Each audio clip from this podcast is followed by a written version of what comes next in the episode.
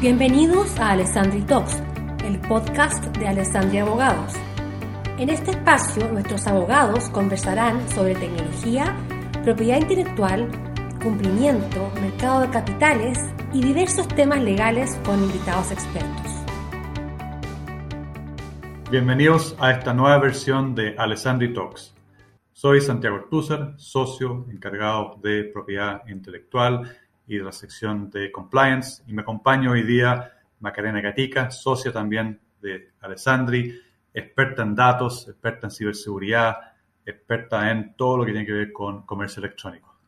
Hola Macarena, ¿cómo estás? Hola Santiago, muy bien, gracias. Qué bueno estar nuevamente hablando de temas interesantes en Alessandri Talks. Así es, y hoy día vamos a hablar de ciberseguridad, pero específicamente más que ciberseguridad vamos a hablar de comercio electrónico y todo lo relacionado con el comercio electrónico. Y este checklist que hemos hecho eh, hace ya algunos eh, Cyber Days atrás sobre qué necesitan las personas que necesitan revisar para saber si es que van a cumplir con los requisitos mínimos para estar en un Cyber eh, Day. Sí, Santiago, es muy buena idea porque ah, sabemos, ¿cierto?, que a raíz de la pandemia el comercio electrónico ha tomado una importancia y una relevancia eh, que no podemos eh, negar. Eh, entonces, antes de lanzar su comercio electrónico, hagamos una revisión de manera que no tengamos problemas con la autoridad, es decir, con el CERNAC, esta autoridad que controla eh, los comercios electrónicos y también que eh, de alguna manera ejerce o cautela los derechos de los consumidores. Santiago, em, ¿con qué comenzamos primero? Yo creo que tenemos que comenzar con lo más básico, que son los términos y condiciones, ¿verdad? Eh, porque aquí, el, cuando hablamos de comercio electrónico, lo que estamos hablando es un contrato de compra-venta. En el fondo estamos reemplazando la presencia física del consumidor con una presencia online. Pero los términos y condiciones que son, en el fondo, qué pasa si es que o bajo qué condiciones estoy vendiendo este broker servicio, me parece básico y esencial. Claro, y de algunos de los, temas que debe incorporar estos términos y condiciones son, por ejemplo, indicar la razón social del proveedor. Eh, cuando hablamos de proveedor es importante, ¿ah? porque muchas veces se nos olvida que en el derecho al consumidor, el proveedor es el prestador de este producto o servicio. ¿ya? Hablemos del retail o de este comercio electrónico que está vendiendo estos productos. Por lo tanto, primero, individualizar a este proveedor. Luego, por ejemplo, también debemos incluir todo lo que son las condiciones de venta del producto, de los despachos de los productos, también las garantías legales.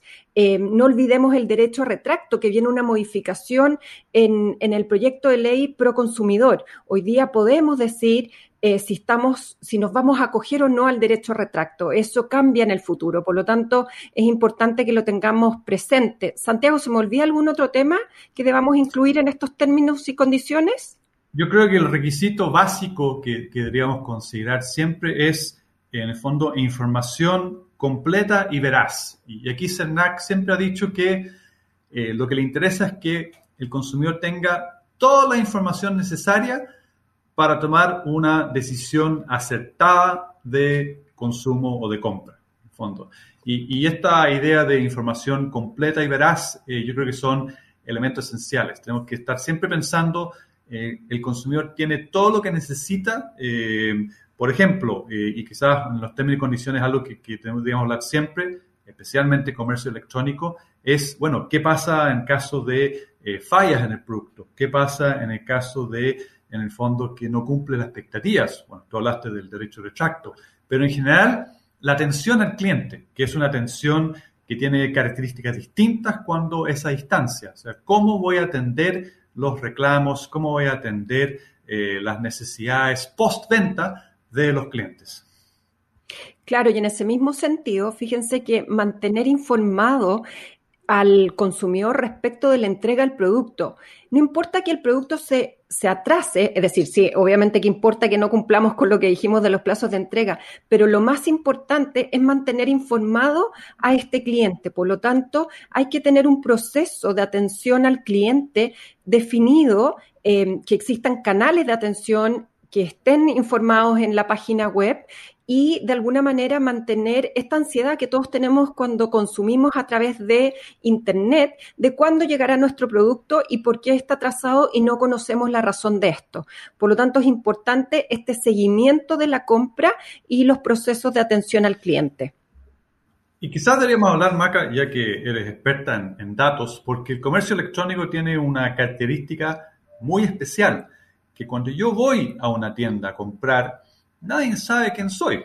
No tienen idea mi root, salvo que entré mi tarjeta de crédito, pero no saben quién soy, dónde vivo, datos personales no tienen. Pero en el comercio electrónico, los datos personales son esenciales, o sea, indispensables, diría yo. Y eso obviamente nos lleva a ciertas obligaciones como proveedor, como podría ser una política de privacidad de datos. Sin duda. Fíjense que ayer hablaba con un cliente de Alessandri que antes no tenía un comercio electrónico, que lo desarrolló desde el año pasado y se dan cuenta que hoy día tienen un volumen de datos personales de sus consumidores que antes no tenían. Hoy día conocen a su consumidor mucho más que antes. Por lo tanto, pueden llegar con una oferta relevante en cuanto a las preferencias, en cuanto a sus intereses de consumo. Por lo tanto, ¿qué es lo que debemos eh, tener en nuestro comercio electrónico respecto a los datos personales? Debemos cumplir con la ley 19.628. En términos simples, nuevamente es este derecho a información. Le debemos informar qué vamos a hacer con sus datos, qué datos vamos a tratar, es decir, qué naturaleza de datos. Sin duda que vamos a tener hábitos personales, hábitos de consumo. También vamos a tener toda su información, por ejemplo, de, eh, de pago, sus datos de contacto, como pueden ser su correo electrónico, teléfono e incluso su domicilio, porque le tenemos que despachar el producto que está comprando a través del comercio electrónico. Fíjense que eh, con este proyecto de ley que hablaba pro consumidor, prontamente el CERNAC va a poder fiscalizar el cumplimiento de estas obligaciones relacionadas con protección de datos en una relación de consumo. Es importante que se, se solicite el consentimiento expreso, no solamente los términos y condiciones que regulan la compraventa del producto, sino también respecto de una política de privacidad y almacenar, guardar ese consentimiento de manera que la empresa pueda eh, acreditar que efectivamente este consumidor titular del dato ha autorizado tanto el tratamiento de sus datos como ha aceptado expresamente las condiciones de esta compraventa de productos y servicios. O sea, no, hay que esperar que se crea la agencia de protección de datos, porque pareciera que CERNAC va a asumir ese rol, digamos, con esta nueva ley que entiendo que está a puertas de ser promulgado, le van a llegar facultades a CERNAC que eh, supuestamente habrían estado en manos de esta agencia de protección de datos que no sé si no sabemos si le queda mucho o poco, habría que preguntarle a nuestros ilustres legisladores. Pero, pero me quedó una duda, Maca, y, y yo creo que la duda que tiene mucha gente. Eh, los cookies, los cookies son en el fondo, porque siempre me aparece a mí en las páginas, acepta cookies, no acepta cookies, y yo parece que como soy eh, mañoso acepto siempre los cookies. Eh, cuéntanos un poco qué, relación son los cookies, qué, rol juegan los cookies en, este, en todo este traspaso de datos y de información para un lado y para otro. Fíjense que las cookies eh, per se no es un dato personal, sino es un dispositivo que nos permite captar en algunos casos datos personales, porque cuando yo logro eh, acreditar, hacer la vinculación con una persona, ese dato que captó la cookies pasa a ser un dato personal. En ese sentido, ya en el año 2019, si no me equivoco, a raíz de las encuestas sobre comercio electrónico que realizó el CERNAC, ya señalaba y vienen las recomendaciones de que se debe informar si la página web utiliza cookies. ¿Ya? Y esto es por el deber de información. Nuevamente se entiende que el proveedor está prestando el servicio de comercio electrónico y como tal, dentro de las condiciones, utiliza cookies y por lo tanto deberíamos estar informando. Es decir, debe haber un aviso de que el, comercio electrónico utiliza estas funcionalidades que son las cookies. Ahora, existen distintos tipos de cookies y em, uno podría establecer un estándar, el más bajo, digamos, que solamente informar eh, que este sitio utiliza cookies o bien ir avanzando un estándar mayor como el que se establece en Europa, donde se le debe dar la posibilidad para que el usuario pueda eh, inhabilitar el uso de cookies. Ahora, hay que tener presente que en ese caso algunas páginas pierden funcionalidades al bloquear el uso de cookies. Todo esto me hace pensar, Macarena, que eh, hace rato venimos hablando de planes de cumplimiento, ¿verdad? En, CERNAC y, por ese lado tú venías eh, hablando de planes de eh, cumplimiento en temas de, de, datos. Y hoy en día con esta nueva ley pro consumidor pareciera que estos planes de cumplimiento se están fusionando. O sea, vamos a tener un plan de cumplimiento de datos o de comercio electrónico para CERNAC o frente a CERNAC entiendo que tú algunas conversaciones has tenido con, con la gente de CERNAC sobre este tema y, la importancia quizás de eh, que los proveedores de comercio electrónico tengan planes de cumplimiento que cubran comercio electrónico y cubran el manejo de datos también. Sin duda. Eh, fíjense que si bien la ley 19.628, esta que regula la protección de datos, data del año 1999, es una norma eh, que hemos cumplido poco y uno de los factores por lo cual esto ha ocurrido es por la falta de un órgano de control, de fiscalización. Por lo tanto, hoy día que eh, con esta, una vez que entre a regir esta norma, el CERNAC va a tener estas facultades de fiscalización, sin duda que viene a suplir una de las falencias que tiene eh, la norma que hacía referencia.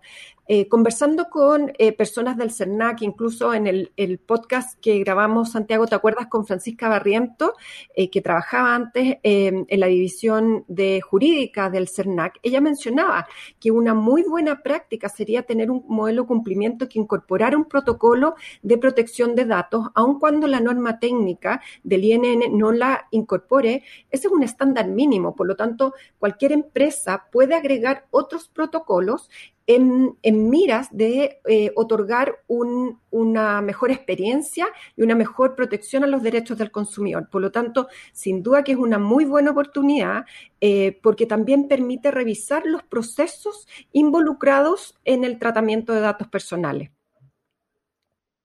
¿Qué recomendaciones podríamos dar para que una empresa se preparara para un próximo cyber primero el, despacho tiene que tener muy claro que en el fondo que le va a aumentar notablemente la cantidad de productos que va a despachar. O sea, tener los productos a mano. Eh, es impensable pensar que voy a hacer un Cyber Day y que me quede corto. Si voy a hacer un Cyber Day, tengo que tener claro que la cantidad de productos que, tengo que tener disponibles tiene que ser mayor. Y coordinar bien con quién estoy despachando, eh, que va a aumentar y también lo que tú dijiste antes, ¿verdad? Si se producen atrasos, informar. Al final del día el consumidor es bastante razonable. Lo que no le gusta es que no le contesten, no le cuentan. Si tú le explicas, le dices, oye, por Cyber Day o por lo que el proveedor o el despachador se va a producir un atraso, generalmente entiende esas cosas.